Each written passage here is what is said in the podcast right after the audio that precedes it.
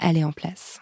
C'est la poudre. Tiens, on a découpé une femme en morceaux rue de la bienséance à deux pas du chat. Tiens, on a découpé une. I am a feminist. Je vous obsède avec une Je ne me constance suis pas conduit qui appelle quand même je me suis pas l'admiration. conduit d'une façon conforme à ce qu'on attend d'une jeune fille d'abord et d'une femme ensuite. I'm sorry that I didn't become the world's first black classic pianist. Je crois qu'une femme qui existe dans son temps, à l'intérieur de son temps, n'a pas d'époque, elle marque son époque. Bienvenue dans La Poudre, une conversation intime, profonde, avec des femmes artistes, activistes, politiques, des femmes inspirantes, des femmes puissantes. Comment sont-elles devenues femmes? Contre quoi ont-elles résisté? Que crient-elles? Que rêvent-elles? Que lisent-elles? Je suis Lorraine Bastide et vous écoutez l'épisode bonus Dessinatrice. Nous sommes à la fin de l'année 2017 et quelque part dans Paris, un lieu magique appelé Mona a ouvert ses portes. La poudre y a dressé une bibliothèque féministe devant laquelle, parfois, le soir, les poudreuses se rassemblent autour d'une table ronde. C'est l'une de ces rencontres que je vous propose d'écouter aujourd'hui. Autour de moi, ce soir-là, cinq artistes, cinq femmes qui ont décidé de faire du dessin leur métier. Elles s'appellent Si, Maëril, Nicole Coby, Muriel Douru et Digli. Ce soir-là, elles avaient apporté chacune un dessin spécialement choisi pour l'émission. Vous pouvez les retrouver sur le compte Instagram de La Poudre et les observer rêveusement tout en écoutant cet épisode. Ce sont des dessins politiques, bien sûr, féministes, évidemment. Bref, des dessins qui contribuent à changer le monde.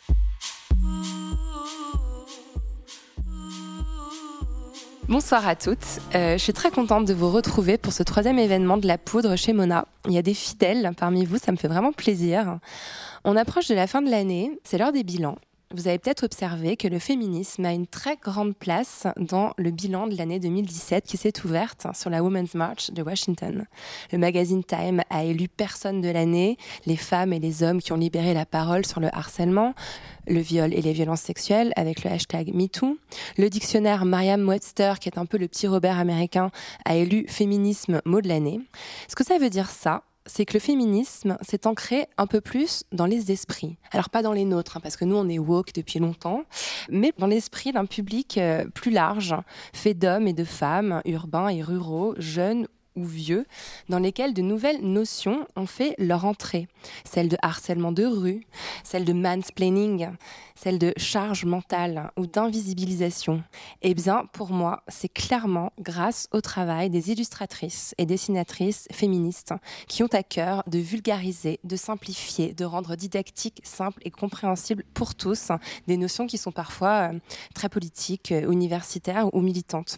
Alors, je pense évidemment à Pénélope Bagieux et à ses culottées qui m'a fait l'honneur de sa présence dans la poudre. Je pense aussi à Emma, qu'on ne présente plus, qui a quand même changé la vie, je crois, de pas mal de femmes françaises avec la, la charge mentale.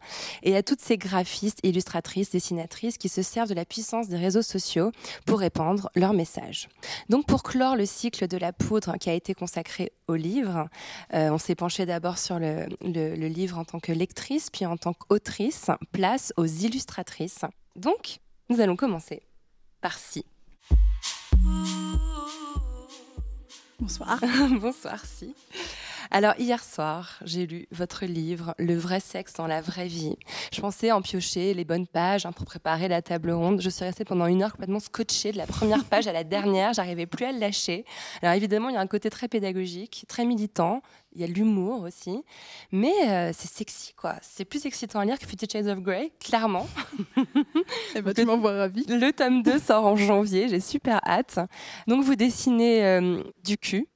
Oui. Le féminisme que vous défendez passe par la sexualité. Vous étiez graphiste à la base, C'est ça. euh, pendant presque 4 ans DA du site euh, Mademoiselle. Et euh, il y a pas mal d'illustratrices de renom d'ailleurs qui sont passées par ce site. Oui, bien sûr, Voilà, dont une, est parmi, une autre est parmi nous ce soir. Alors la première question que j'aimerais vous poser, c'est comment vous en êtes arrivé au dessin? Ah, au dessin? Ouais. Il y a fort longtemps, dans une contrée. Non, euh, je, je, je, je- il y avait, je sais plus qui disait ça. Je vais pas pouvoir mettre la cote, mais en fait, moi, je me suis juste pas arrêtée de dessiner pendant que les autres, ils, se sont arrêtés de dessiner. Et euh, bah, en fait, je suis venue au dessin, bah, parce que je, sais pas, c'était un moyen de communication qui me plaisait, euh, quelque chose qui, permet de véhiculer beaucoup plus vite des informations, qui permet de éliminer l'élitisation qui peut y avoir du, de l'écrit. Et, euh, et, euh, et puis, puis voilà, et puis on peut symboliser plein de choses, et c'est hyper. euh, puis on va dire que je suis pas une grande férue des. Enfin, j'aime beaucoup lire les mots des autres, j'aime pas tellement lire les miens, en fait. Je suis Mm. pas excessivement bonne à l'écrit, mais au dessin, ça passe mieux. Mais le moment où on se dit je vais vivre de ça, je vais faire parce que vous avez dit on continue à dessiner, c'est vrai quand on est enfant, on a un rapport très très naturel à- au dessin qui s'éloigne derrière, mais il y a bien un moment où on se dit ça va être mon métier, ça va être ce qui va faire ma vie. Ah bah, ça m'a mis du temps parce que euh, c'est bien évident que tu vas quand même choisir un vrai métier, Cyrielle. hein. Euh, le dessin, ça va bien. Sauf que bah, euh, moi, j'ai mis très longtemps avant de me rendre compte que je pouvais vraiment en vivre. La preuve, j'ai fait graphiste à la base, alors Ouais. que je savais très bien que je voulais faire de l'illustration, mais je me le suis pas avoué. C'était le côté vrai métier qui rapporte un peu. Voilà, c'est ça. Même avant, même avant le graphisme, je voulais être restauratrice d'œuvres d'art. J'avais fait des recherches pour être ça. Ça m'aurait toujours plu, mais peut-être moins épanouie.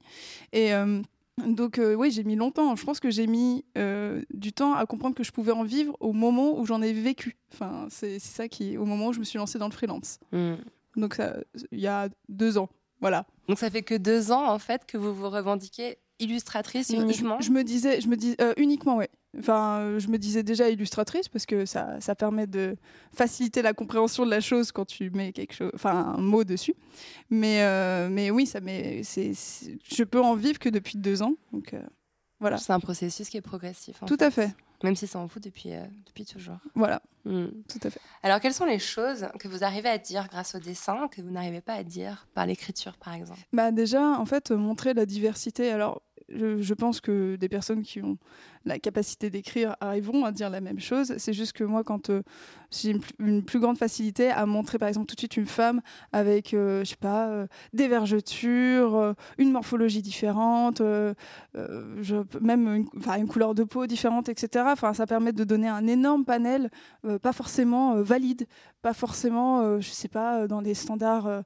Qu'on veut nous, nous visser dans la tête, etc. En fait, tout de suite, en un clin d'œil, ton dessin peut devenir ultra militant alors que tu as juste dessiné une personne que tu peux voir dehors. En fait. Donc je pense que c'est l'immédiateté qui est hyper euh, intéressante et impactante.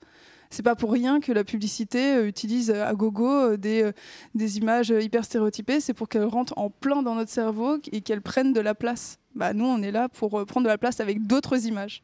Il y a ce côté, moi j'avais jamais réfléchi avant, mais quand on veut faire une photo, il faut toute une production, il faut, il faut, il faut déjà un mannequin, un photographe, un décor, une Mm. lumière, un maquillage, alors qu'un dessin, c'est juste. euh, Ah, on est complètement en juste vous et votre poignet. On est- et- on est et com- votre, on est euh, complètement en autarcie. Ouais. on peut faire un, un dessin qui va. Bah, après, il faut quand même un- une autre production. Ça veut dire que pour pouvoir avoir un impact, il faut des réseaux sociaux, etc. Quand on va chercher plus loin encore. Mm.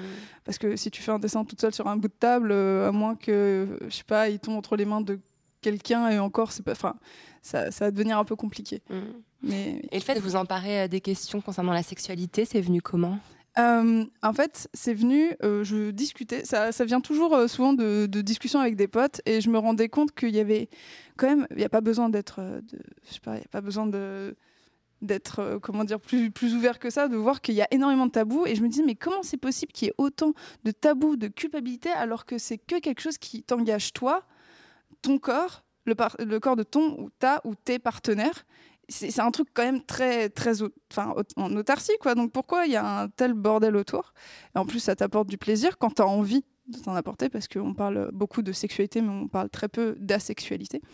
Et euh, donc euh, moi c'est surtout je me suis dit bon on- il y a peut-être quelque chose à faire. J'ai lancé le premier strip sur Mademoiselle euh, qui était clairement inspiré de ma propre expérience et ça a tellement marché je me suis dit oui alors ok en fait si ça marche aussi bien c'est qu'il y a un, écho quelque part et, euh, et c'est à ce moment-là que je me suis dit euh, tu vas pas rester toute seule avec ta propre expérience, tu risques de fausser tout avec ton prisme d'hétéro là, euh, en couple depuis des lustres. Et j'ai fait un appel à témoignage et j'ai vu la, réception de l'appel à témoignage a été tellement immédiat.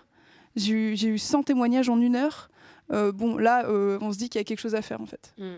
En fait, c'est l'une des choses que vous faites euh, le plus euh, spécifiquement, c'est-à-dire de reproduire des, des vraies histoires, des choses qui sont vraiment arrivées aux gens euh, en dessin. Ah, mais c'est tous, tous c'est des témoignages. Mm. Je peux pas euh, parler, euh, je peux pas parler de, de sexualité, euh, de d'homosexualité, de transsexualité. Je, je peux pas parler de tout ça en fait. Je peux pas parler de, de sexualité transgenre. Je peux pas parler de, de personnes qui sont pas valides. Je, je sais pas ce que c'est. Je, je ne le vis pas. Donc, euh, donc euh, voilà, je je peux pas parler de ça. Donc la démarche, elle est très militante en ce sens-là. En fait, c'est une transposition de, de, de vécu et de témoignages. Bah, sinon, je serais pas intègre. Sinon, je serais pas, euh, ce serait pas éthique Mhm. de, de dire ça. En plus, j'ai, même si on passe notre temps à essayer de se, de se sortir des codes et des clichés, on en a toujours encore bien intégré. Ouais. Et euh, si je, il y aurait rien de pire pour moi que de faire un, un dessin et que la personne qui, par exemple, je sais pas, peu importe, une personne le lit me dit, tu m'as, tu, tu m'as blessé en fait. Mhm. C'est pas du tout ce qui s'est passé. C'est pas, ça se passe pas comme ça. Alors là, je pense que je serais, je me désintégrerais sur place et j'irais un peu me cacher quoi. Mm. Donc surtout pas. Faut Non, surtout mais c'est pas vrai ça. qu'il y a vraiment une. enfin, moi, je m'étais jamais posé la question euh, comment on pouvait faire l'amour quand on était en fauteuil roulant, par exemple. Mhm. Il y a une des planches de, de, de la, de la BD qui le, qui le montre d'une façon en plus très simple. euh, Et euh, bah, en fait, on, effectivement, ça participe à, à- à démolir des stéréotypes. On, on a tendance à penser que c'est pas possible. Ouais, bien Bah, sûr. En fait, euh, en fait, si. En fait, si. Et puis en plus là, c'est une des manières parce que vraiment, je, je montre D'ailleurs, pas il y a toujours derrière hein, une page avec beaucoup plus d'informations, presque scientifiques, santé. Pas toujours, mais quand il faut faire un focus, enfin, Ouais. ça va devenir un peu relou si dans le truc je fais alors attends, je vais te faire un point, le gars il sort le paperboard, alors là tu peux faire ça. Enfin, ça- je pense que ça risquerait d'être un, un peu pas vrai justement, mais euh, oui, il y a des moments où je mets des points, des points Q et puis en fait ils sont en Creative Commons donc on peut les Ouais, télécharger. avez les mis accessible à tous. Ça, c'est Ouais. vraiment une démarche. Mais euh, euh, après, effectivement, après, ça effleure. C'est-à-dire que c'était une toute petite partie de la sexualité de ces personnes. Enfin, je pense que la sexualité d'une femme en, en fauteuil, c'est pas du tout la même chose. Bien Et sûr. des personnes qui ont d'autres handicaps, c'est pas du tout la même chose. mm. Donc je fais que effleurer sans, bah, sans jamais montrer l'intégralité. Mm. Mais j'ai que 200 pages. C'est 200 pages. Ouais, il y a je 200 me suis pages. mangé 200 pages comme ça hier soir, c'est trop bien. Alors, euh, donc, je vous ai demandé à chacune d'apporter un dessin qui avait une signification euh, spéciale pour vous. Le vôtre est là. Est-ce que vous pouvez nous, nous expliquer pourquoi vous avez choisi ce dessin? Euh, alors, en fait, c'était très compliqué pour moi de choisir un dessin parce que forcément, je voulais quelque chose qui parle de la sexualité. C'est quand même mon, leitmotiv. Et euh, c'était très compliqué pour moi de montrer euh, une seule planche parce que ça aurait mis en lumière qu'une seule sexualité. Comment détruire le concept initial Je ne sais pas. Donc en fait, ça, c'est la couverture du tome 2 qui va sortir. Alors, je fais pas la promotion du gangbang, hein, mais euh, faites bien ce que vous voulez d'ailleurs. euh, Libre, je, ne juge pas. Mais euh, en fait, là, ça montrait juste un panel de sexualités euh, différentes. homosexualité, bisexualité, peu importe. Même il y a même une personne qui lit, ça, ça- représente la sexualité. Elle peut ne rien vouloir faire ou il ne veut peut rien faire. Donc voilà. Et le but, c'est de montrer ce côté-là de tout peut coexister sans qu'il y ait une norme, en fait. On a qui, qui sommes-nous pour euh, imposer une norme? Personne, ok Le patriarcat. Le patriarcat.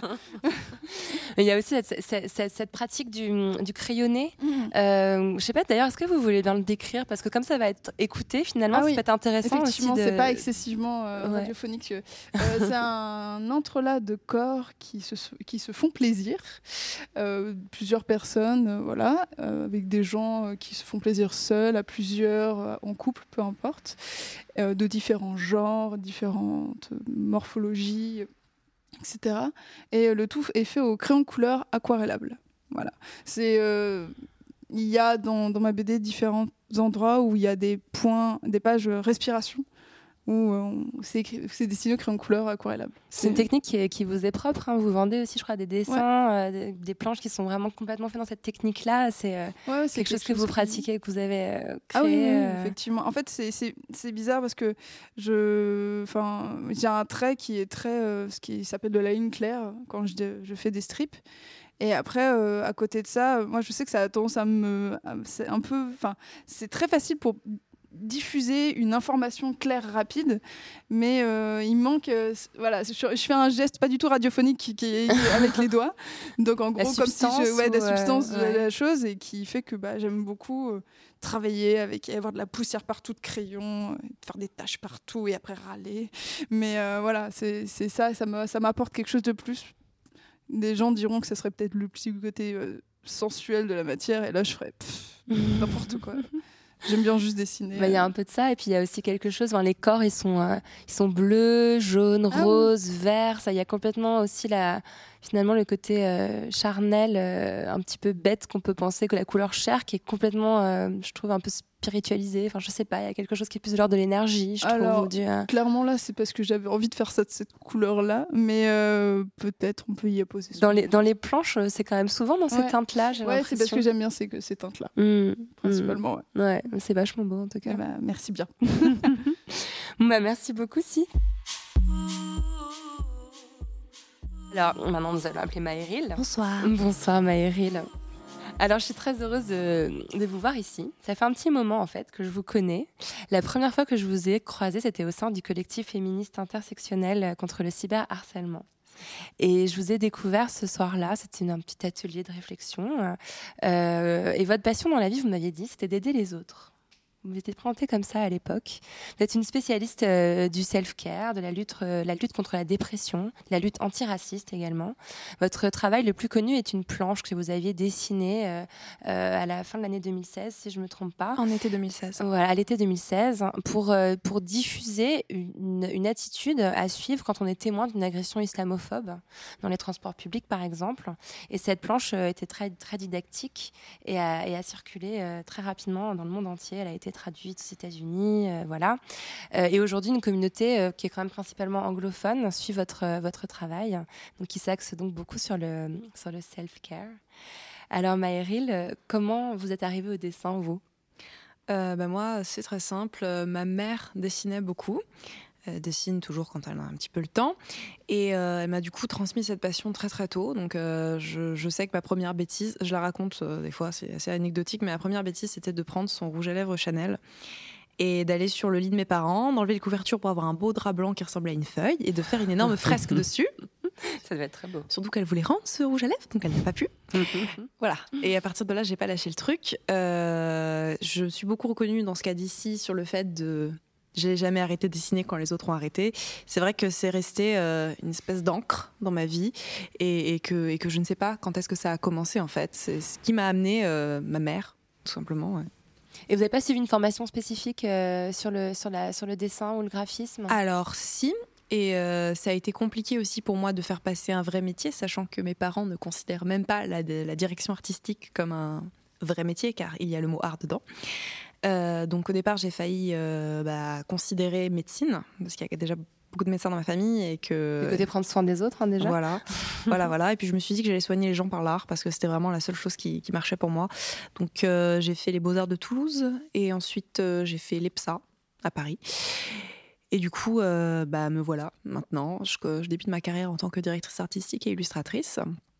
Euh, donc j'aime bien dire les deux, même si je sais qu'on me connaît surtout en tant qu'illustratrice. Moi, j'adore la DA. C'est vraiment ma, une passion. J'aime pas faire que du dessin. D'ailleurs, vous exprimez par, par, par d'autres biais. Vous faites des vidéos YouTube, vous écrivez aussi des textes. Enfin, vous êtes, euh, disons, une artiste avec des supports assez, euh, assez variés qui se complètent selon vous? Et je pense, oui, exactement. Suis, j'ai besoin de, de ce polymorphisme, sinon je ne, je ne, je ne survis pas.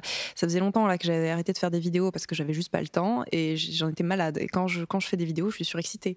Mais si je faisais que ça, par exemple, euh, ça irait pas. J'ai vraiment besoin de faire plusieurs choses euh, et euh, voilà, c'est aussi pour ça que j'ai fait ma chaîne YouTube pour pouvoir euh, varier un peu les médiums. Qu'est-ce qui passe par le dessin, par exemple? Qu'est-ce qui fait que vous allez choisir le dessin plutôt que la vidéo pour passer un, un message? C'est très compliqué car je n'en ai aucune idée. C'est intuitif, c'est quelque chose de... C'est, je, je sais pas. Je, je me dirais que, par exemple, euh, on va dire une des dernières BD que j'ai faites, bon, ça, ça remonte un petit peu quand même, euh, mais qui a été faite euh, parce que je me suis dit qu'il fallait la faire. C'était euh, sur le festival Nyan Sapo, Ouais. quand il y a eu. euh, Très important. Peut-être peut-être qu'on peut rappeler un peu le, le contexte. hein. Ouais. C'était le, le- le collectif afroféministe Mo- Moissy qui organisait un festival. Dans ce festival, il y avait certains ateliers non mixtes. Euh, voilà, ça a failli être interdit par la mairie de Paris euh, sous, sous, couvert- voilà, sous prétexte que c'était raciste. Euh, voilà, le comble. Et, euh, et vous avez fait euh, produit une planche très didactique pour expliquer la nécessité en fait de, De des ateliers non mixtes dans un contexte militant. Ouais. Et ça ça, ça, ça se passe comment quand vous diffusez ce genre de, Bah, de planche en ligne? Parce que vo- votre travail, il passe pas par, par des livres forcément. C'est plutôt d'un seul coup quelque chose qui va sortir, qui va devenir plutôt viral dans votre cas. Oui, c'est vrai que la viralité, euh, c'est-. Ouais, je, je, je dirais pas que je suis une machine à buzz, hein, mais. euh, mais c'est vrai que la plupart du temps, quand j'étais indignée, l'indignation a été euh, a été virale. Et pour Diane Sapo, c'est simple. J'étais dans, je me rappelle, j'étais dans le lit le matin, je vois ça, et je mais c'est dégueulasse. Je vois les réactions, et je, mais personne ne comprend, mais ça m'énerve tellement. Et j'ai mis tout ce que j'avais à faire de côté, et je me, je me suis littéralement levée, je n'ai pas mangé, je suis allée dessiner, et, et j'étais morte de faim à la fin de la journée, mais mais c'est sorti. Et oui, il y a cette indignation-là euh, qui fait que, qui nourrit mon travail. Mais euh, c'est marrant qu'on parle de livres parce que j'aimerais bien faire des, quelque chose de un support euh, qui ait une pérennité un peu plus supérieure au- à la viralité et du coup de, de faire des livres. Donc c'est quelque chose qui, qui m'intéresserait. ouais. Mais il y a ce côté urgence quand même qui ressort. Mm, euh. D'ailleurs, d'ailleurs, cette planche, si je me rappelle bien, elle commence par euh, attention, ça va être vite, ça va être un peu brouillon parce que je suis, je suis pressée de vous l'envoyer. Il y a vraiment urgence. Ouais. Alors, qu'est-ce qui fait que cette, euh, notion de non-mixité, euh, qui on, le voit, on, peine à la faire rentrer dans l'esprit des gens, hein, qu'elle soit euh, une non-mixité de genre ou de race, les gens ont vraiment du mal à comprendre. Qu'est-ce qui fait que par, par le dessin, ça va être plus facile que par le texte, par exemple? Bah, je pense que la vulgarisation passe aussi euh, par le fait que euh, c'est plus facile de demander à quelqu'un de s'identifier à un dessin que de s'identifier à un texte dans lequel il va devoir se plonger. C'est plus accessible, je pense. Et du coup, c'est pour ça que d'ailleurs, euh, la... c'est- très bête, hein, mais la, la BD, elle commence avec une femme blanche, Mathilde, parce que je me suis dit, c'est extrêmement froid et calculateur. Je me suis dit, elle est blanche. Donc l'accessibilité va être supérieure. Ils vont, ça va, ça va, ça va parler aux, gens qui justement ne sont pas d'accord avec ça, et euh, ça va leur montrer que ça peut être nécessaire à n'importe qui dans n'importe quelle situation en fait, et que c'est pas le fait euh, seulement euh, de, femmes noires qui veulent se, réunir, même si dans le cas des femmes noires c'est même vital en fait de, faire ce genre de, réunion. Donc voilà, la seule chose que j'ai faite selon moi, c'est que j'ai pris les gens par la main, je leur ai montré, tu vois, si c'était toi, ça serait comme ça. Voilà. Et je sais qu'après, beaucoup de femmes blanches ont dit Ah, je comprends maintenant. Et je me suis dit que s'il fallait faire rentrer des idées féministes, c'est terrible, hein, mais les femmes, avec, par les femmes blanches, ça va plus vite. Et comme je savais que la, que la, que la mairie risquait d'interdire le truc, je me suis dit On va faire le truc de, de manière très pragmatique et donc très froide et calculatrice. On va faire ça comme ça. Hmm, ça a marché. Enfin, ça a été en tout cas bien reçu. Ouais. Et mal reçu aussi? Non, vraiment, ça a été bien reçu. Je, je crois, je, je me rappelle pas avoir eu de, de messages d'opposition. J'imagine qu'il y en a eu, hein, mais euh, euh, voilà, j'ai fait ça de manière à faciliter la pilule, on va dire. Parce que je suis tout à fait dégoûtée hein, qu'on doive passer par ce genre de technique euh, en 2017, mais je reste quand même assez rationnelle et je me dis qu'on n'a pas le choix en fait. Mhm. Donc j'ai fait ça comme ça. Donc il y a aussi toute, un- toute une partie de votre travail euh, qui, est, euh, qui est plutôt euh, des dessins où vous vous, représentez un peu. Enfin, j'ai l'impression que c'est Ouais. vous. Je passe beaucoup par moi-même. Et, et, et qui passe par, par aussi par mal de- pas mal d'imprimés, de fleurs, de choses qui sont peut-être plus abstraites, moins, justement moins militantes, moins didactiques. Et ces, dessins-là, ils jouent quelle fonction? Oui, bah alors c'est très simple, c'est que moi je me trimballe une, une santé mentale et neurologique qui est assez atypique. Euh, parce que je suis autiste et je, trouble, je souffre d'un oula, vous voyez, je souffre d'un trouble anxieux généralisé et euh, ça, ça me bouffe un peu au quotidien. Donc des fois j'ai besoin de calme, j'ai besoin de fleurs, j'ai besoin de positivité.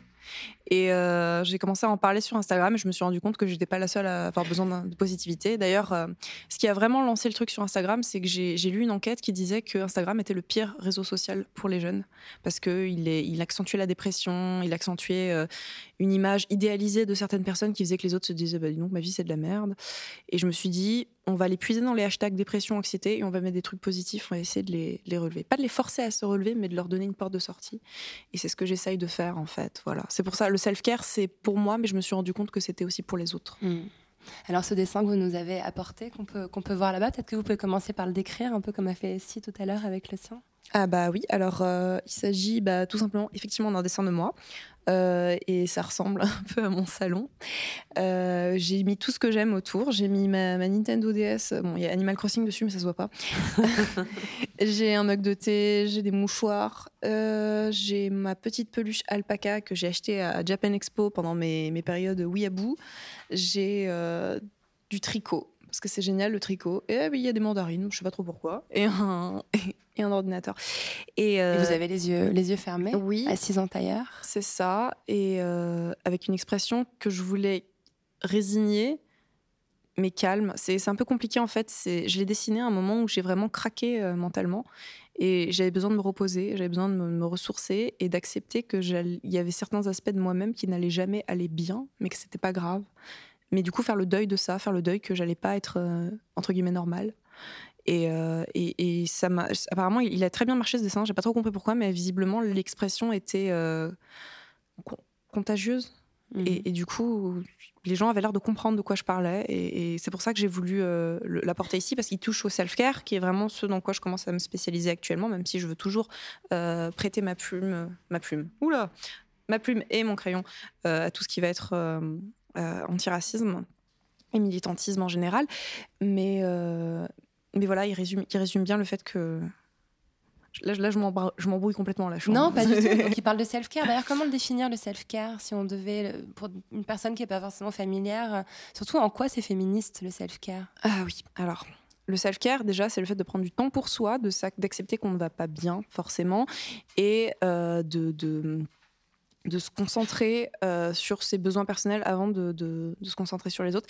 Je pense que c'est féministe parce que euh, c'est pas du tout quelque chose de commun pour, pour les femmes. Mm. C'est quelque chose qui est, qui est quasiment impossible. D'ailleurs, on l'avait vu avec la charge mentale. C'est On attend d'elle qu'elle s'efface, qu'elle prenne en charge les problèmes C'est des autres ça. en plus des leurs. quoi. Pour moi, la- le self-care, c'est l'antidote de, de la charge mentale. C'est dire stop, c'est pas possible. Et, euh, et c'est absolument urgent pour moi de d'insuffler du self-care dans les milieux militants parce que le militantisme c'est épuisant de manière générale aussi. Même même lutter contre ces choses-là est épuisant, c'est génial. Et euh, et de pouvoir euh, euh, donner, comme je le dis toujours, une porte de sortie euh, à toutes ces personnes qui luttent au quotidien en leur disant vous avez le droit de prendre du temps pour vous. Euh, déjà, le militantisme, c'est une activité de groupe. On ne peut pas tout changer tout seul, c'est pas grave. Vous faites déjà ce que vous pouvez, c'est déjà très très bien. Et d'apprendre petit à petit aux gens que la santé mentale, c'est quelque chose qui existe. Moi, personnellement, mes parents, euh, ils découvrent tout juste qu'en fait, euh, eux aussi, ils ont une santé mentale et qu'ils n'en ont pas pris soin parce qu'ils se sont énormément sacrifiés dans des moments où ils auraient dû prendre soin d'eux. Et voilà, enfin, c'est- juste de rappeler qu'on a une vie intérieure et qu'il faut en prendre soin, en fait.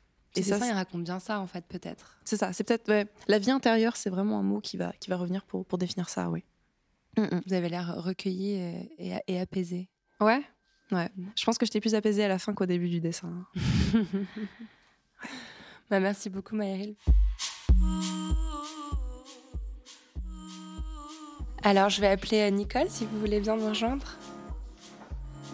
Donc, Nicole Kobi, bonsoir. Bonsoir.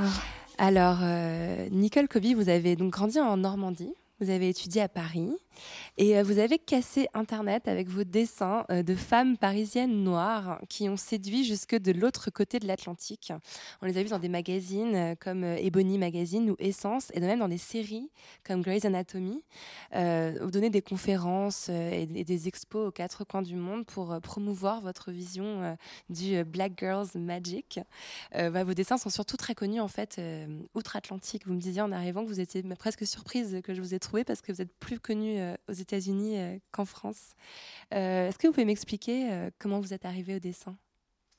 Euh, bah alors moi j'ai toujours dessiné un petit peu comme, euh, comme toutes les filles ici.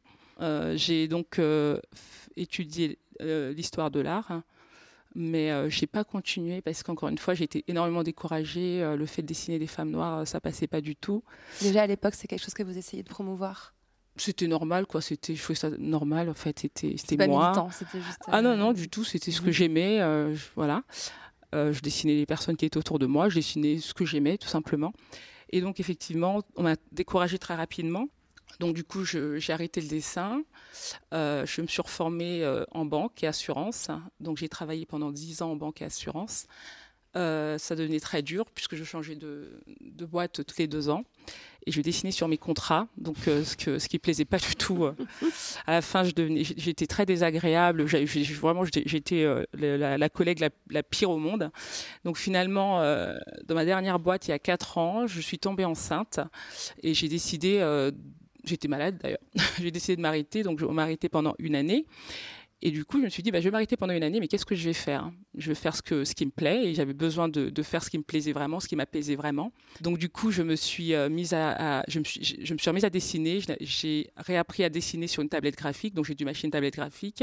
Donc euh, si, vous regardez un peu mes dessins, à la base, c'est très simple. J'ai beaucoup, euh, j'aimais beaucoup Garance Doré, donc du coup, j'essaie de faire un peu du Garance Doré, euh, mais à ma sauce. Ça me semblait être simple en fait, mais non, c'était pas aussi simple. Mais euh, du coup, j'ai trouvé mon propre style finalement.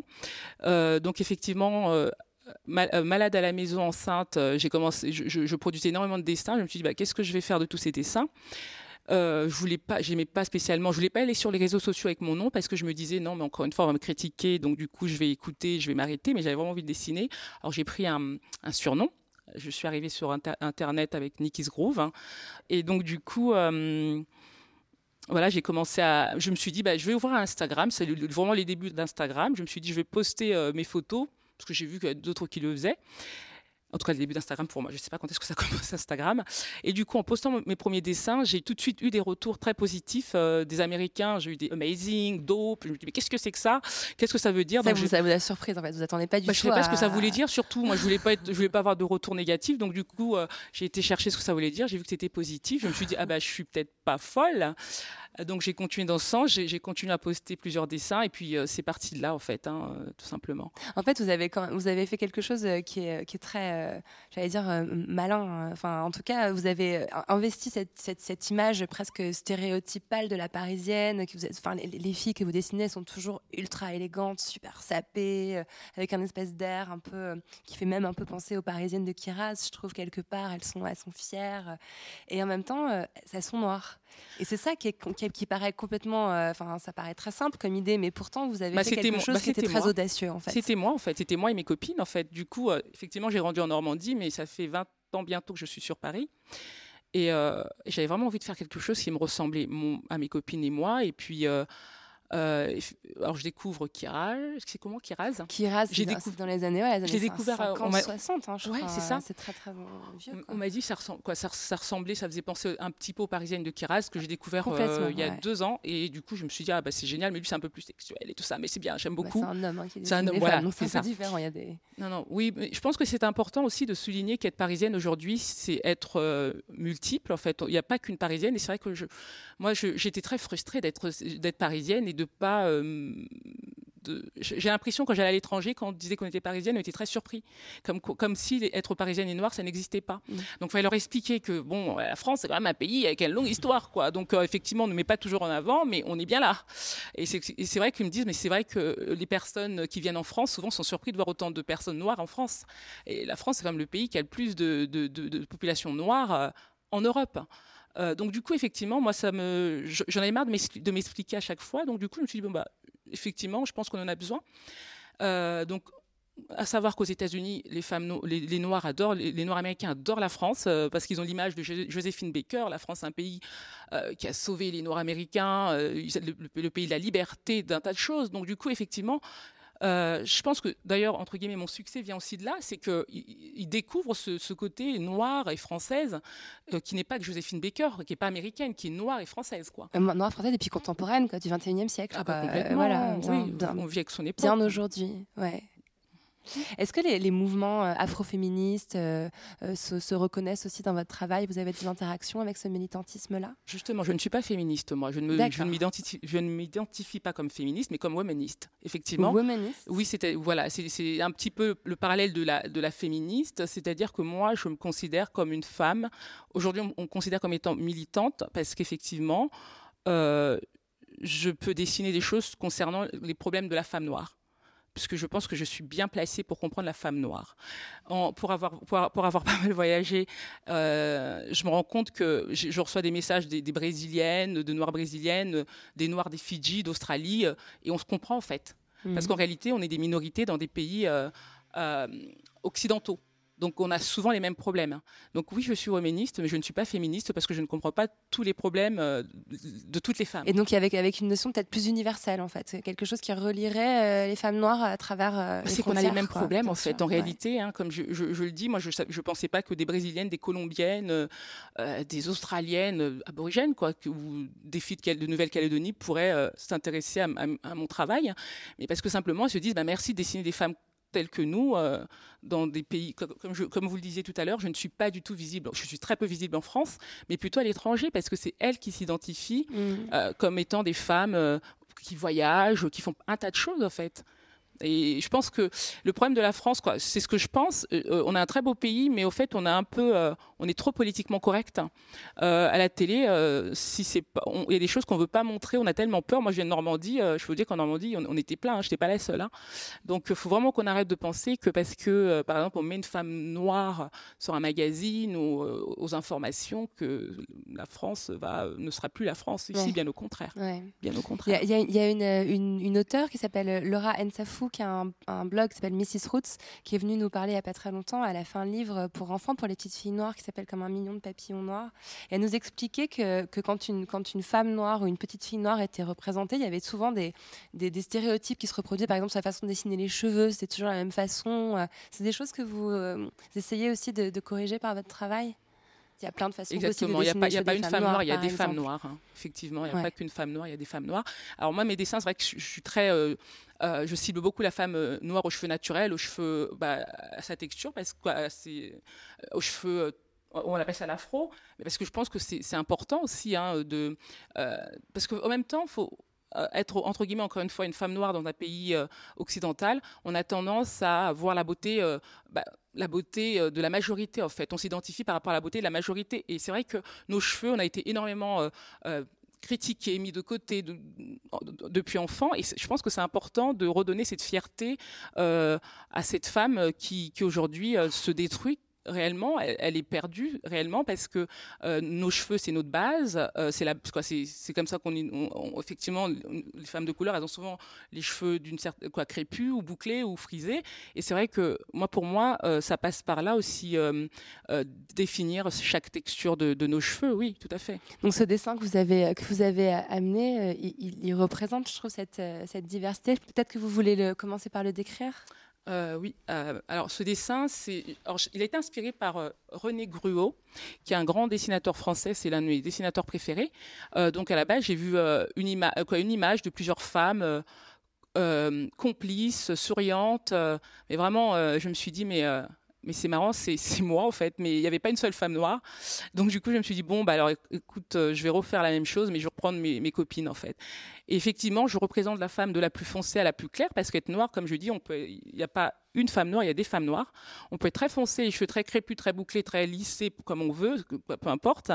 Ou alors euh, être très clair de peau avec les cheveux très crépus, euh, très blonds. Donc vraiment, oui, effectivement, c'est vraiment représenter cette diversité-là déjà dans la communauté noire. Merci beaucoup, Je vous Nicole. en prie, merci. d'être venue. À tout à l'heure. Alors maintenant, je vais appeler Muriel Douru. Alors, bonsoir Muriel. Bonsoir Lorraine. Alors, j'ai lu votre album Chronique d'une citoyenne engagée que vous m'avez très gentiment envoyé et que j'ai vraiment adoré. Je l'ai dévoré. Merci. Vous avez une façon euh, à la fois euh, élégante, je trouve, et, et particulière de mêler euh, les typos et les dessins. Euh, votre démarche est très didactique et surtout euh, extrêmement informée, extrêmement précise, presque journalistique. Euh, vous avez grandi à Fontainebleau, vous avez étudié à l'école du Perret à Paris et euh, vous avez commencé dans la mode en fait, hein, dans Oui. l'illustration de mode. Et le militantisme vous a vite rattrapé. Votre engagement d'abord, ça a été l'homoparentalité. En 2003, vous avez publié 10 mamans, avec un S à maman.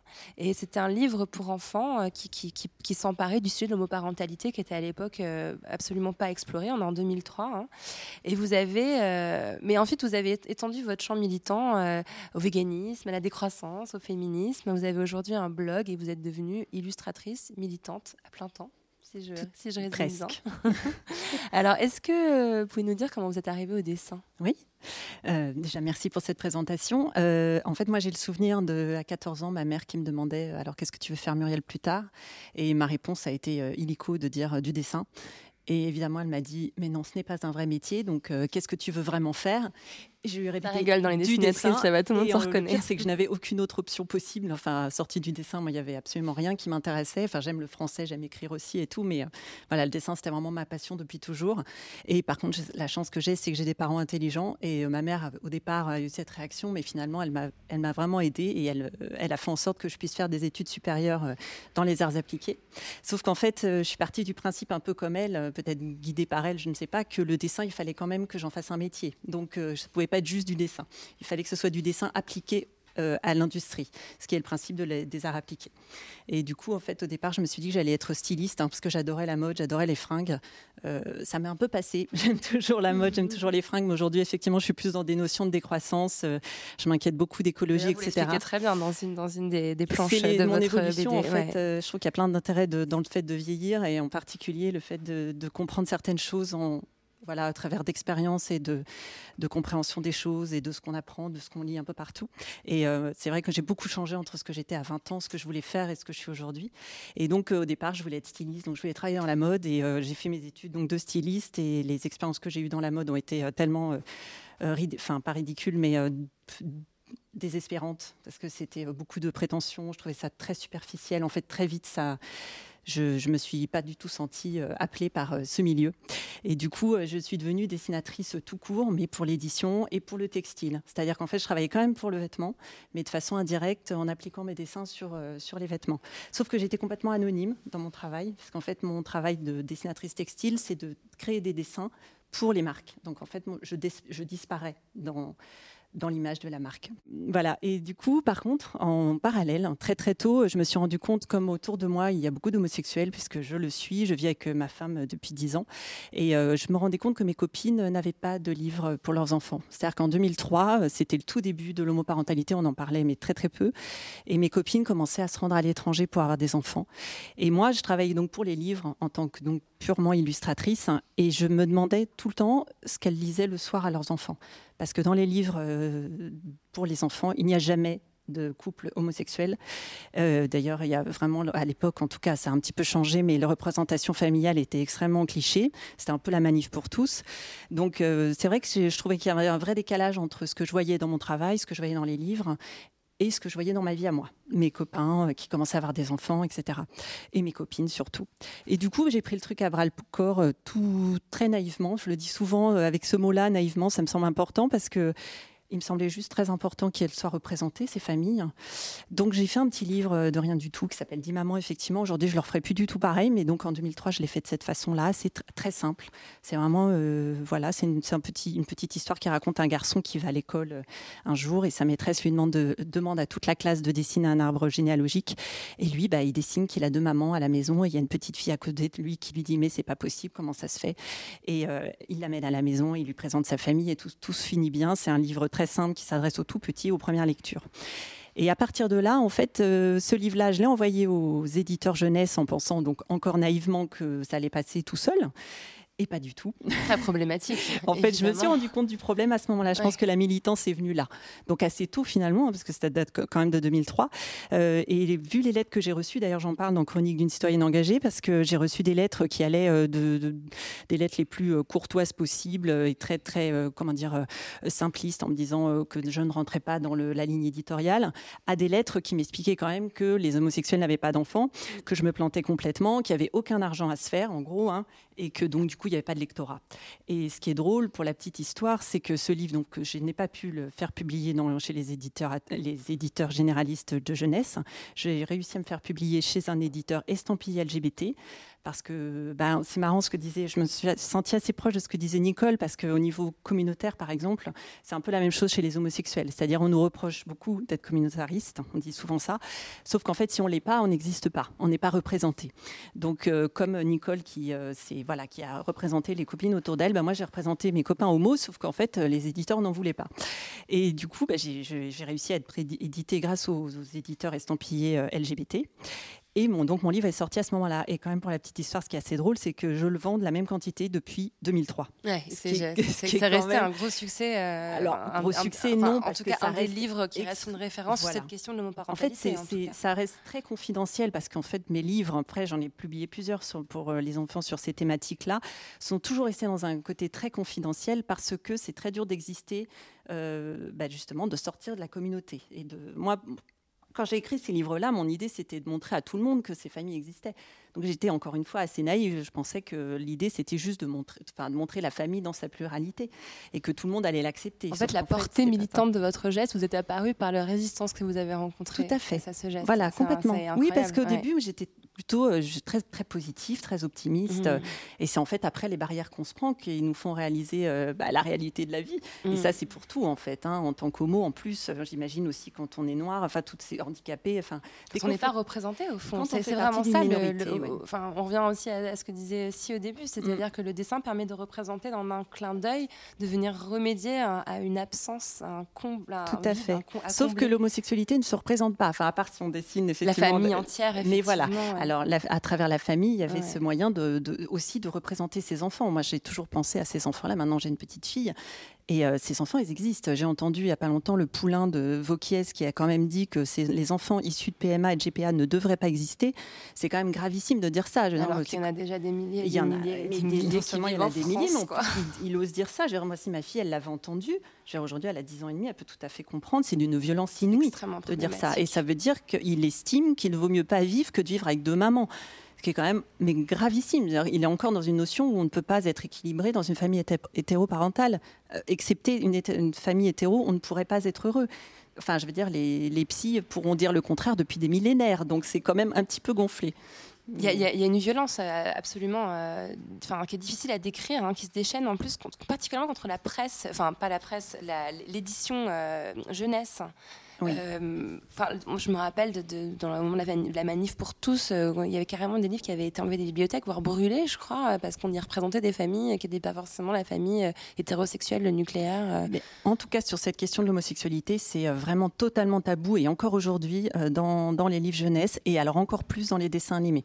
Moi, c'est vrai, j'ai rencontré des éditeurs là au salon du livre de jeunesse. C'est vraiment un de mes projets. J'aimerais beaucoup qu'on dépasse un peu ce, ce cap-là. Mm. Ils ont la Enfin, ce qui est intéressant dans, justement dans mon parcours, c'est que hum, pendant très longtemps, j'ai dissocié les deux. C'est-à-dire que j'étais dessinatrice textile et ça me faisait gagner ma vie plutôt bien. Euh, J'ai réussi à acheter une maison. Enfin, j'ai une vie plutôt normale pour un illustrateur, alors que c'est vrai que c'est pas toujours évident de- d'en vivre, mais parce que je faisais un travail euh, plutôt conventionnel et anonyme.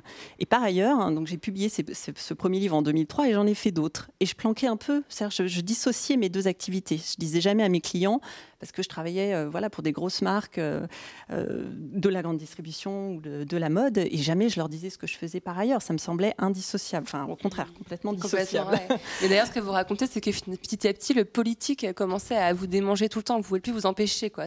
Vous aviez envie de. de, de- Ouais, c'est ça. À un moment, ça a pris dans votre vie, en fait. ouais. Mais je pense que ça a rejoint mon caractère qui a toujours été plutôt expansif. Et voilà, j'étais déléguée de classe à l'école. J'étais toujours la première à gueuler dès qu'il y a quelque chose qui allait pas. Et ça, je pense que c'est resté. Et c'est vrai que dans mon travail m'épanouissait, mais en même temps, il me frustrait beaucoup aussi parce que j'étais anonyme, parce que je pouvais pas exprimer des choses qui me rongeaient, que je voyais, que pas que sur l'homosexualité, effectivement, parce que je me suis ouverte à plein d'autres causes. Et, euh, et du coup, j'ai ouvert mon blog en 2013. Alors là, clairement inspiré par euh, Pénélope Bagieux avec son, son post sur le chalutage en eau profonde, qui a été un vrai choc euh, Très, visuel très pour moi. important, hein, ce Très important. effectivement. Peut- Peut-être que ça peut être pas mal de, de le rappeler. hein. À l'époque, c'était, euh, je crois que c'était l'association Bloom qui avait fait appel à Qui elle hein, pour demandé, sur Mm. euh, le chalutage en eau profonde, qui est une pratique absolument euh, répugnante, où on Ouais. arrache littéralement euh, la, la- la vie marine du fond des océans pour pêcher trois pauvres poissons. Et comme elle l'a fait avec beaucoup d'humour et beaucoup de, justement, comme vous disiez tout à l'heure, de façon très didactique, ça a eu énormément très informative avec des chiffres, Oui, avec des, mais avec des beaucoup d'humour. Ça, je pense que ça faisait différence. Et, c'est là que j'ai compris vraiment l'import- enfin, la, la puissance des dessins. Parce que jusqu'à présent, je pense que quand on menait des causes, mais avec juste, par exemple, des livres qui ont beaucoup d'impact, mais qui peuvent être rébarbatifs par rapport à plein de gens, qui vont même pas les ouvrir parce qu'il y aura que des mots. Et c'est vrai qu'avec les dessins, on touche une autre population, on touche des gens qui ne lisent pas forcément, on touche des jeunes aussi. Ça, moi, ça m'a beaucoup, beaucoup. Enfin, je, pense- je m'en rends compte là avec ce que je fais depuis quelques années. C'est beaucoup de jeunes qui m'écrivent, qui me disent qu'ils sont touchés. Et je pense que les, ça, les dessins sont pour beaucoup. Et du coup, d'avoir vu ce poste, ça, ça a été un vrai tilt. Alors que c'est vrai que par rapport à mes livres, j'étais déjà dans une forme d'engagement, mais ça restait tellement dans un lieu, un milieu confidentiel. Finalement, c'était presque invisible. Alors que c'est vrai que c'était ma petite pierre, malgré tout, sur un sujet extrêmement tabou. Et du coup, avec ce blog, euh, je crois que le premier post que j'ai publié, c'était suite à hum, une image que j'avais vue d'éléphants qui étaient amputés de leur euh, trompe. Ah oui, il est dans votre livre. hein, Et il est dans mon Ouais. livre hein, parce que ça a été, euh, un- ça a été un choc euh, terrible où je me suis rendu compte, ça faisait longtemps que j'étais, touchée par le sort des animaux, mais parce que j'étais déjà végétarienne, mais j'ai expliqué à travers cette image. Euh, j'ai fait le lien en fait avec mon végétarisme et j'ai expliqué pourquoi du jour au lendemain j'étais devenue végétarienne il y a 17 ans et à quel point ça c'est une lutte qui moi me semble aussi extra- très très importante. On parle du féminisme, on parle de l'écologie, il y a- beaucoup de choses, euh, beaucoup de sujets qu'il faudrait mener, mais celui-là il me semble essentiel. hein. c'est euh, tout le sort des animaux euh, dans les abattoirs tous les jours. Et moi je sais que ça a été vraiment un choc le jour où je l'ai découvert et j'ai arrêté de manger de la viande du jour au lendemain. Mm. Et j'ai fait ce post euh, donc en 2013 et il a été relayé par le Huffington Post quasiment tout de suite. Et à partir de là, c'est parti en fait. Le Huffington Post me relaie tout le temps. Donc du coup, c'est vrai que moi j'ai pas le succès direct. Je, ça passe beaucoup par le Huffington Post qui, qui se sert aussi un peu de mon travail. Il me donne de la visibilité, mais qui reste euh, qui est, qui est pas tout à fait euh, enti- entière parce qu'elle me revient pas forcément. Ah oui, donc en fait, ils reprennent euh, vos dessins de, Ils de votre repostent, blog. ils repostent, en ouais, fait. ils repostent. Mm. Et chez eux, par contre, là, ça a atteint. là, celui-là, il a été partagé 100 000 fois. Enfin, c'est des trucs de fou, mais qui reviennent pas forcément. Enfin, j'ai pas tout le temps beaucoup d'intérêt dans, dans cette histoire, mais au moins, je fais passer mes idées. Ça donne, euh, C'est ça qui m'intéresse. Et la, et la BD que vous avez sortie, donc euh, le, le- ce qui est en fait un recueil hein, de, de, de, vos- de pl- de Ouais. planches de votre blog, euh, elle, elle touche quel public hein? Je sais pas trop, je- parce que c'est assez vaste en fait les messages que je reçois. Il y a beaucoup de jeunes, comme je vous disais, j'ai reçu le message d'une jeune fille de 16 ans qui me disait qu'elle avait vraiment été beaucoup touchée. J'ai l'impression que je, je touche pas mal la, la jeunesse parce que les sujets que je traite sont euh, des sujets pour l'avenir, il me semble, que ce soit le- les dégradations environnementales ou le sort des animaux dont on parle de plus en plus, je suis ravie. Et aussi l'homosexualité parce que quelque part c'est vraiment mon combat de départ. Et si je peux enfin, dire à des jeunes filles euh, ou des jeunes gars que, vous voyez, on peut être homosexuel et très bien dans ses pompes et heureux et fonder une famille et vivre comme tout le monde, bah, tant mieux. Moi, c'est Mm. vraiment mon, finalement, ce serait un de mes messages prin- principaux. quoi. Mais ce que je trouve aussi toujours dans votre démarche, c'est qu'on, enfin, vous, vous assumez aussi parfaitement vos propres, euh, j'allais dire, euh, errements, c'est pas vraiment ça, mais en tout cas, euh, peut-être des erreurs que vous avez pu accomplir, puis des, des, des, des- des évolutions de pensée que vous avez eues, euh, les culpabilités qu'on peut ressentir quand on vit pas forcément complètement conformément à ses idéaux. Enfin, il y a quelque chose aussi Oui, qui est- parce qu'on peut, on l'est rarement en fait finalement. Parce que même si on a conscience de tout ça, c'est difficile d'être totalement raccord avec son éthique. Moi, j'essaie de l'être le plus possible, en tout cas sur l'écologie, par exemple. C'est hyper dur de vivre aujourd'hui dans une ville en France euh, en 2017 et d'être euh, absolument, de n'avoir aucun impact sur la planète. C'est même impossible. Donc, euh, j'essaie d'en avoir de moins en moins. Donc, j'ai commencé en étant styliste et j'accumulais les paires de chaussures. Aujourd'hui, euh, j'ai fait un potager dans mon jardin. Voilà, bon, c'est un le grand écart, mais j'essaye d'aller vers ça. Après, je continue à prendre l'avion. Voilà, bon, j'essaye vraiment de limiter mon impact, mais c'est très très dur de- Mm. d'être parfait, ça c'est sûr, c'est même quasiment impossible. Après, je trouve ça important de voilà de mettre une- de planter une petite graine, de dire vers quoi il faudra aller tous ensemble. Et, et ce qui me semble intéressant aussi, c'est de montrer ses failles. Euh, Enfin, ça, ça a été dit aussi au début. Moi, je, me- je re- me retrouve aussi beaucoup là-dedans. Je pense que quand on parle de soi, on se rend compte de, de l'impact qu'on a sur les autres, parce que les autres ressentent certains en tout cas pareil que, que nous. Mm. Donc euh, du coup, ils se, ils se sentent touchés et ensemble, je trouve qu'on a, ça forme une solidarité quand même. Il y a, il y a une vraie force autour de ça. autour du dessin. Oui, complètement. Ouais. Et des mots. Moi, c'est vrai que j'utilise beaucoup les mots. Oui, il y a euh, beaucoup de pages qui ouais, sont. euh, J'aime beaucoup écrire. Alors le dessin que vous avez apporté, vous voulez bien nous le décrire? Alors, donc c'est un- euh, déjà le décrire. Oui, bah, ce sont deux femmes avec une petite fille et un chien. Et pour dire, bah, en fait, c'est moi, ma compagne, notre petite fille et notre chien qui s'appelle Tao, dont je parle d'ailleurs dans le livre. Oui, parce la- l'adoption à la SPA. Voilà. ouais. Lui aussi, il a une vraie histoire qui serait intéressante à raconter. Qui vous a choisi lui en fait, hein, c'est Tout à ça fait, ouais, c'était assez beau. Euh, et j'ai fait ce, donc ce, ce- ce dessin est extrait de mon premier roman graphique qui est sorti l'année dernière, qui parle vraiment d'homosexualité et de, et de féminisme, qui s'appelle Beyond the Lipstick. Et en fait, j'ai fait ce dessin. Il s'appelle, c'est important, ce, ce dessin s'appelle We Are Family, qui est en rapport avec la chanson de, des Sisters Sledge. Je ne vais pas vous faire la fond de la chanter. On- l'a dans la Quelqu'un, tête. voilà. Tout le monde euh, tout de suite là dans la tête la chanson. Et, et en fait, je l'ai faite. euh, j'ai fait ce dessin euh, tout bêtement pour euh, suite à, au manif pour tous. Je l'ai, je l'ai fait en 2013 parce que bon, ça c'est aussi quelque chose que je raconte dans Beyond the Lipstick. Ça a été une année terrible pour nous les homosexuels. On s'en est pris quand même plein la gueule toute l'année. On a entendu plein de gens parler de nous à notre place, donc c'était quand même pas rien. Et j'ai fait ce dessin juste pour dire, bah, vous voyez, on est juste une famille nous aussi, et on est, euh, on est comme vous, on mérite euh, des droits, on mérite le respect, et genre là chez nous. Donc voilà, c'était juste une description de, de nos familles. Mais le dessin, il a, il, a, il a une force militante très forte quand vous décrivez euh, le contexte, mais euh, il, a, il a aussi une, une certaine, euh, j'allais dire une banalité, c'est ça qui est, Oui, qui est c'était l'idée. pas le point levé. C'était tout à fait l'idée. des drapeaux. euh, Alors après, il est devenu un peu plus militant parce qu'il a été utilisé par, euh, par des collectifs au niveau de la PMA. Parce que moi, c'est vrai, je milite aussi pour la PMA parce Mhm. que j'ai eu ma fille grâce à la PMA en Hollande.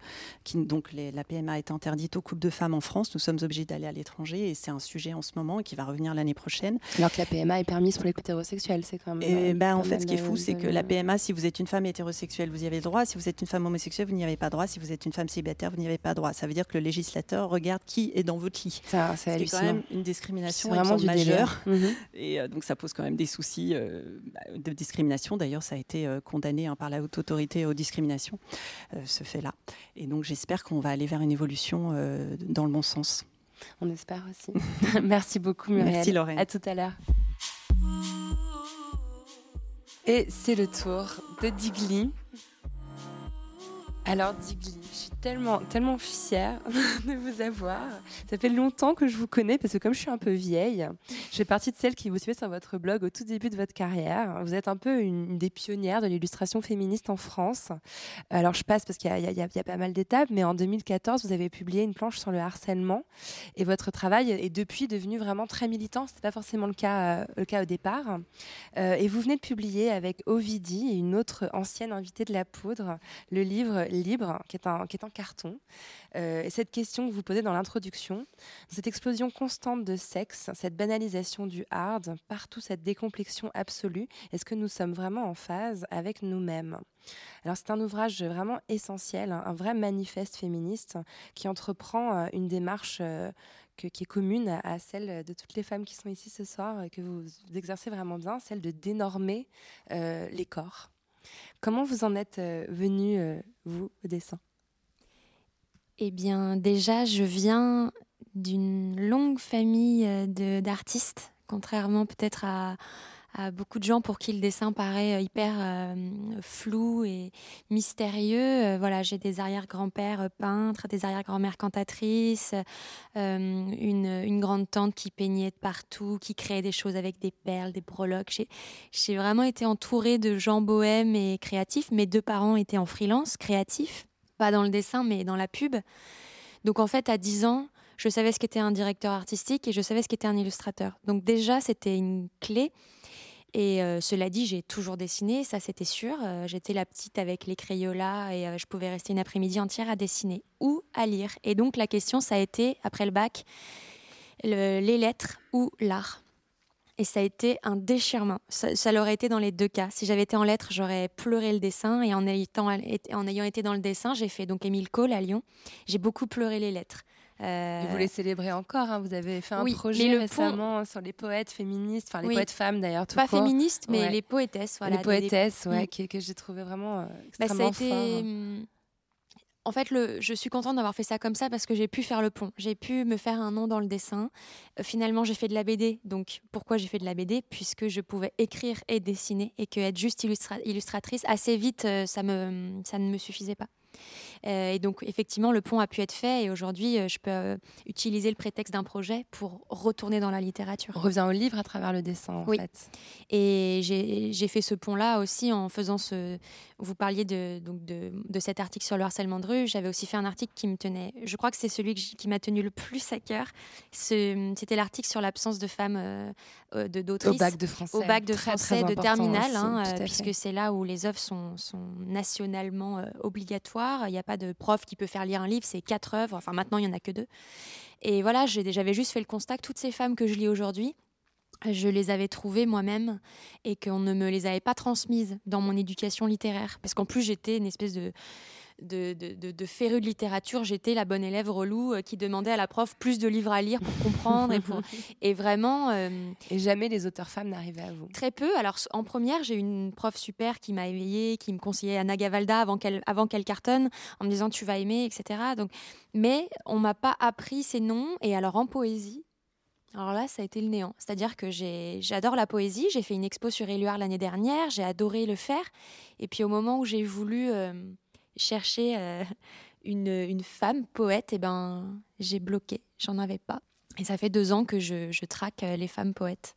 Et là, maintenant, vous en avez trop. Hein. vous aviez fait un défi, je crois, en octobre, c'était d'en faire une par jour. Et finalement, Oui. euh, vous en aviez trouvé beaucoup trop pour Oui, euh, c'était ce défi 30. euh, bien connu du Inktober, voilà, un Ouais. dessin par jour pendant tout le mois d'octobre à la main.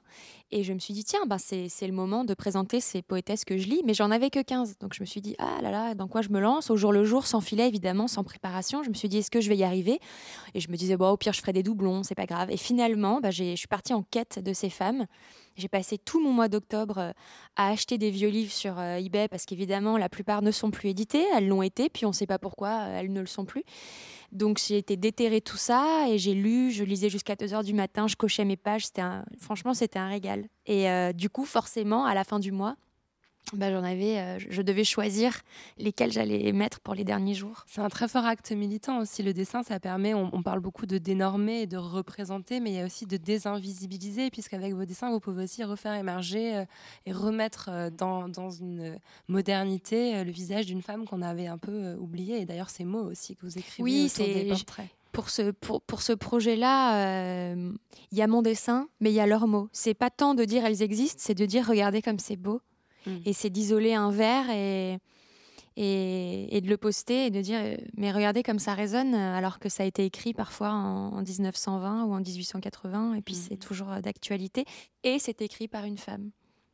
Le, le fait, je reviens un peu en arrière parce que c'est Oui. intéressant, le fait d'avoir, enfin, d'avoir une famille d'artistes, de parents artistes, ça peut-être, ça vous a peut-être libéré de, de ce qu'on entend depuis tout à l'heure. Ben, c'est Mm. pas un vrai métier le dessin. Vous, vous oui n'avez oui. pas vécu Là ça du pour tout. le coup non. Pour le coup. euh, C'était complètement possible. Ma mère m'a toujours dit, euh, donc déjà elle nous a, elle nous a élevés en nous disant qu'il fallait travailler, ça c'était certain. Donc on a, on est assez, euh, avec, mais j'ai une petite sœur et on, on est assez débrouillarde sur le travail.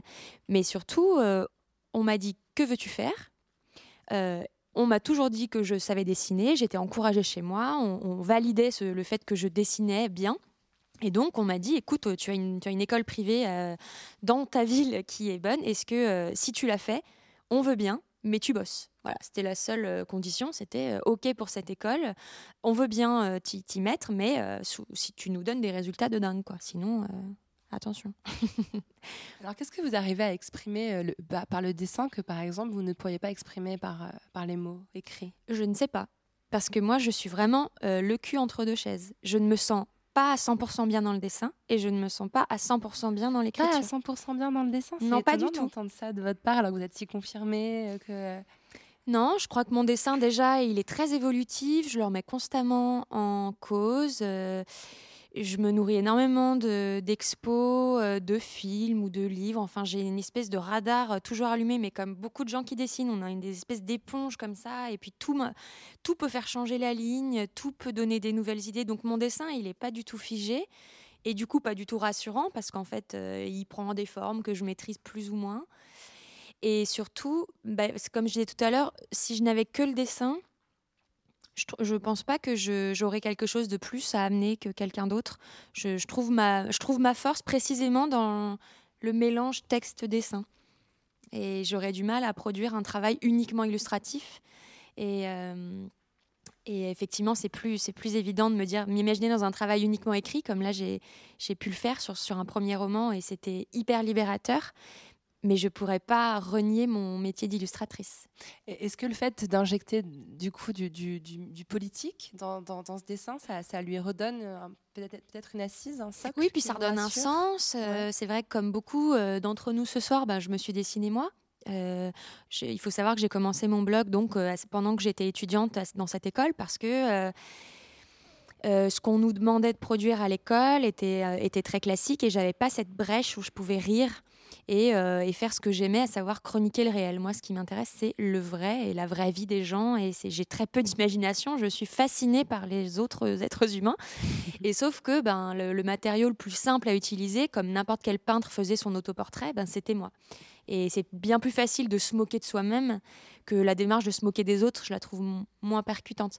Donc, euh, d'abord, c'est passé par me dessiner moi. Puis bon, il y a un moment, on fait le tour. Donc ensuite, il y a eu Forever Beach, où en fait, c'était une BD où j'ai suivi trois de mes amis euh, pour que justement, il y ait des thématiques que moi, je croisais pas forcément, des, pensées que j'avais pas, un, un phrasé que j'avais pas. Et puis là, aujourd'hui, ben, sur ce projet avec Ovidis, ce qui a été super, ça a été de, de choisir la gamme de personnages ensemble. Donc, euh, c'est quasiment tous des gens que je connais aussi, parce que mais même, c'est beaucoup plus simple et agréable de dessiner quelqu'un qu'on connaît que d'inventer un corps et de finalement euh, un visage euh, et d'être un peu dans des clichés euh, ou juste de refaire la même chose avec des cheveux différents. Et... C'est drôle parce qu'en fait, c'est quelque chose qui revient vraiment dans, dans, dans chacun de vos témoignages, cette, cette espèce de volonté en fait de représenter le réel de façon complètement instantanée. Bah, déjà, je rejoins beaucoup si là-dessus, c'est que hum, je peux pas je peux pas parler à la place des autres. Comme moi, ce que j'aime, c'est raconter euh, l'intime et le réel. Je vais pas raconter l'intime et le réel de quelqu'un d'autre et de surcroît quelqu'un euh, qui peut être victime de choses que je ne connais pas ou que je ne vis pas. Et, euh, ça, c'est vachement important comme, position. C'est-à-dire que demain, je vais pas faire une BD avec une femme noire ou une femme juive ou une femme invalide ou une femme, j'en sais, je sais pas, qui peut subir n'importe quelle injonction que je ne subis pas. Parce qu'à ce moment-là, je l'invisibilise en fait. Donc euh, j'ai préféré, là, c'est ce qui était intéressant, c'était de se baser sur des histoires qu'on avait pu me raconter. Évidemment, il y en a qu'on a inventé, qu'on a transformé, euh, c'est pas du 100% réel, mais les personnages existent et, euh, et souvent c'est le corps d'une personne que je connais avec l'histoire d'une autre personne et elles sont, elles sont pas ravies du tout parce que du coup on croit qu'elles vivent des choses qu'elles ne vivent pas du tout. on s'en sort pas alors. Mais ça les fait Et moi, ce que j'adore, ne serait-ce que dans la première page de Libre, il y a, y a- y a une, un groupe de femmes qui sont soit nues, soit en sous-vêtements. Et, et en fait, il y en a, on, on peut, je crois qu'elles sont 7 ou 8 ou, sur ce premier temps, peut-être 5 ou 6. Mais en tout cas, on peut, on peut les regarder une par une. Il n'y en a pas une qui correspond à un stéréotype. Et, et- et- et cette volonté vraiment, finalement, de, de complètement euh, enlever tout ce qui est euh, purement euh, créé par la société, ça, donne quelque chose qui est vraiment réel, en fait. Oui, et puis euh, il n'y en a jamais assez. C'est-à-dire qu'en en fait, on aurait pu faire euh, euh, 20 femmes, 30 femmes, 100 femmes. euh, ce sera jamais une représentation du réel. Il n'y a pas de femmes euh, invalides, par exemple. Y a- ce sera jamais assez. Mais au moins, là, sur la gamme de personnages qui était plus ou moins imposée par le nombre de pages, on a essayé effectivement de de diversifier un petit peu les âges, les orientations sexuelles, la morphologie, euh, la pilosité. euh, voilà, on a essayé. Et avec Ovidie, vous avez travaillé comment? Parce qu'elle elle a fait des textes, en fait. Oui, bah, en fait, c'est euh, long. hein. On, s'est rencontrés en 2014 à Angoulême. Euh, moi, je la suivais, j'étais fan de son travail. euh, J'avais j'aimais beaucoup ses documentaires et je suis allée lui donner ma BD dédicacée. En...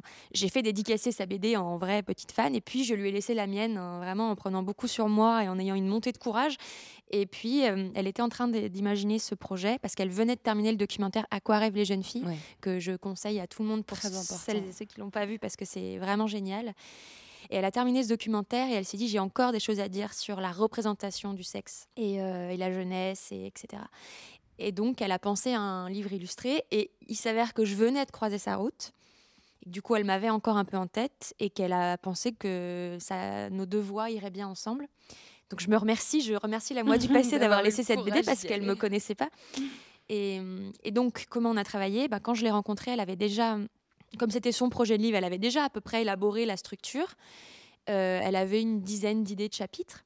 Et en fait, ce qui est super, c'est qu'on a donc discuté de ces chapitres pour savoir si on était. Il n'y a pas un féminisme, hein, il y a des féminismes. Il fallait être sûr qu'on soit raccord sur, euh, sur ces sujets.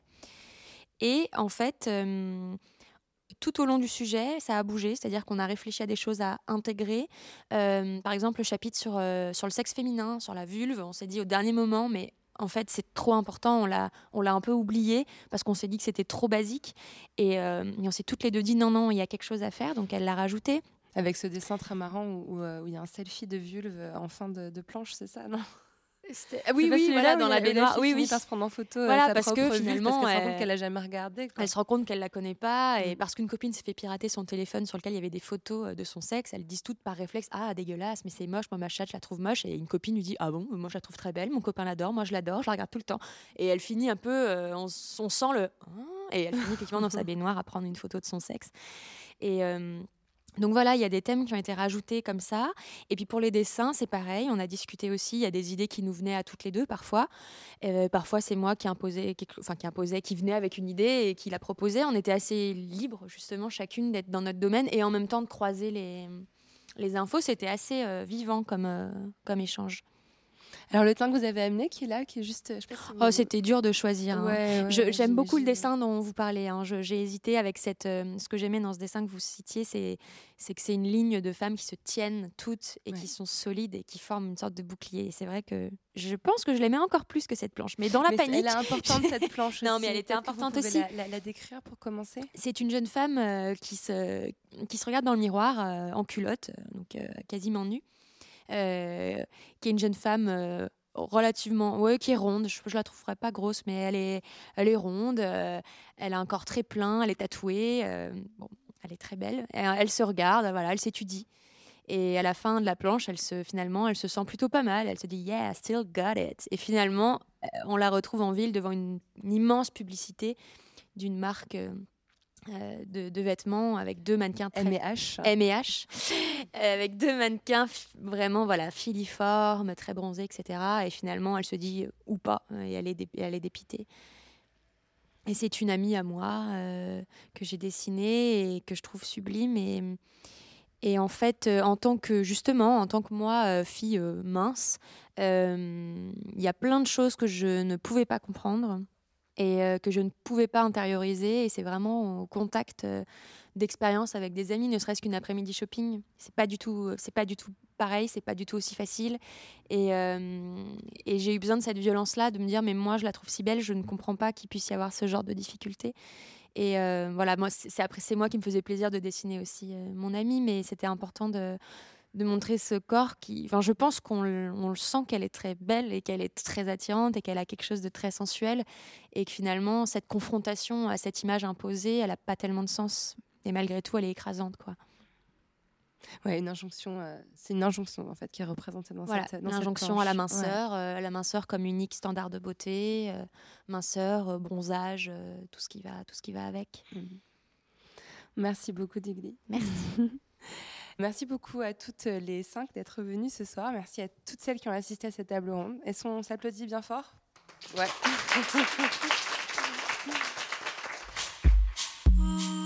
Merci à Assi, Maëril, Nicole Kobi, Muriel Douru et Digli d'être venus faire parler la poudre avec moi. La poudre est une émission produite par Nouvelles Écoutes. Elle est réalisée par Aurore Meyer-Mailleux, avec à la programmation, la préparation et la prise de son Zisla Tortello et au mixage Laurie Galigani. Le générique est extrait de la chanson L'appétit de Bonnie Banane, produite par Gauthier Visiose. Si vous aimez l'émission, le mieux est de nous le dire avec des étoiles, 5 de préférence, sur iTunes. Vous pouvez aussi suivre et faire parler la poudre sur les réseaux sociaux, la poudre TV sur Instagram, la poudre NE sur Twitter et la poudre podcast sur Facebook. Si vous aimez les femmes, les livres et surtout les livres écrits par des femmes, rendez-vous sur notre site La Poudre Lit où nous recommandons toutes les deux semaines des ouvrages pour aller plus loin après l'écoute des épisodes de La Poudre. Pour ne louper aucun épisode, pensez à vous abonner à notre fabuleuse newsletter.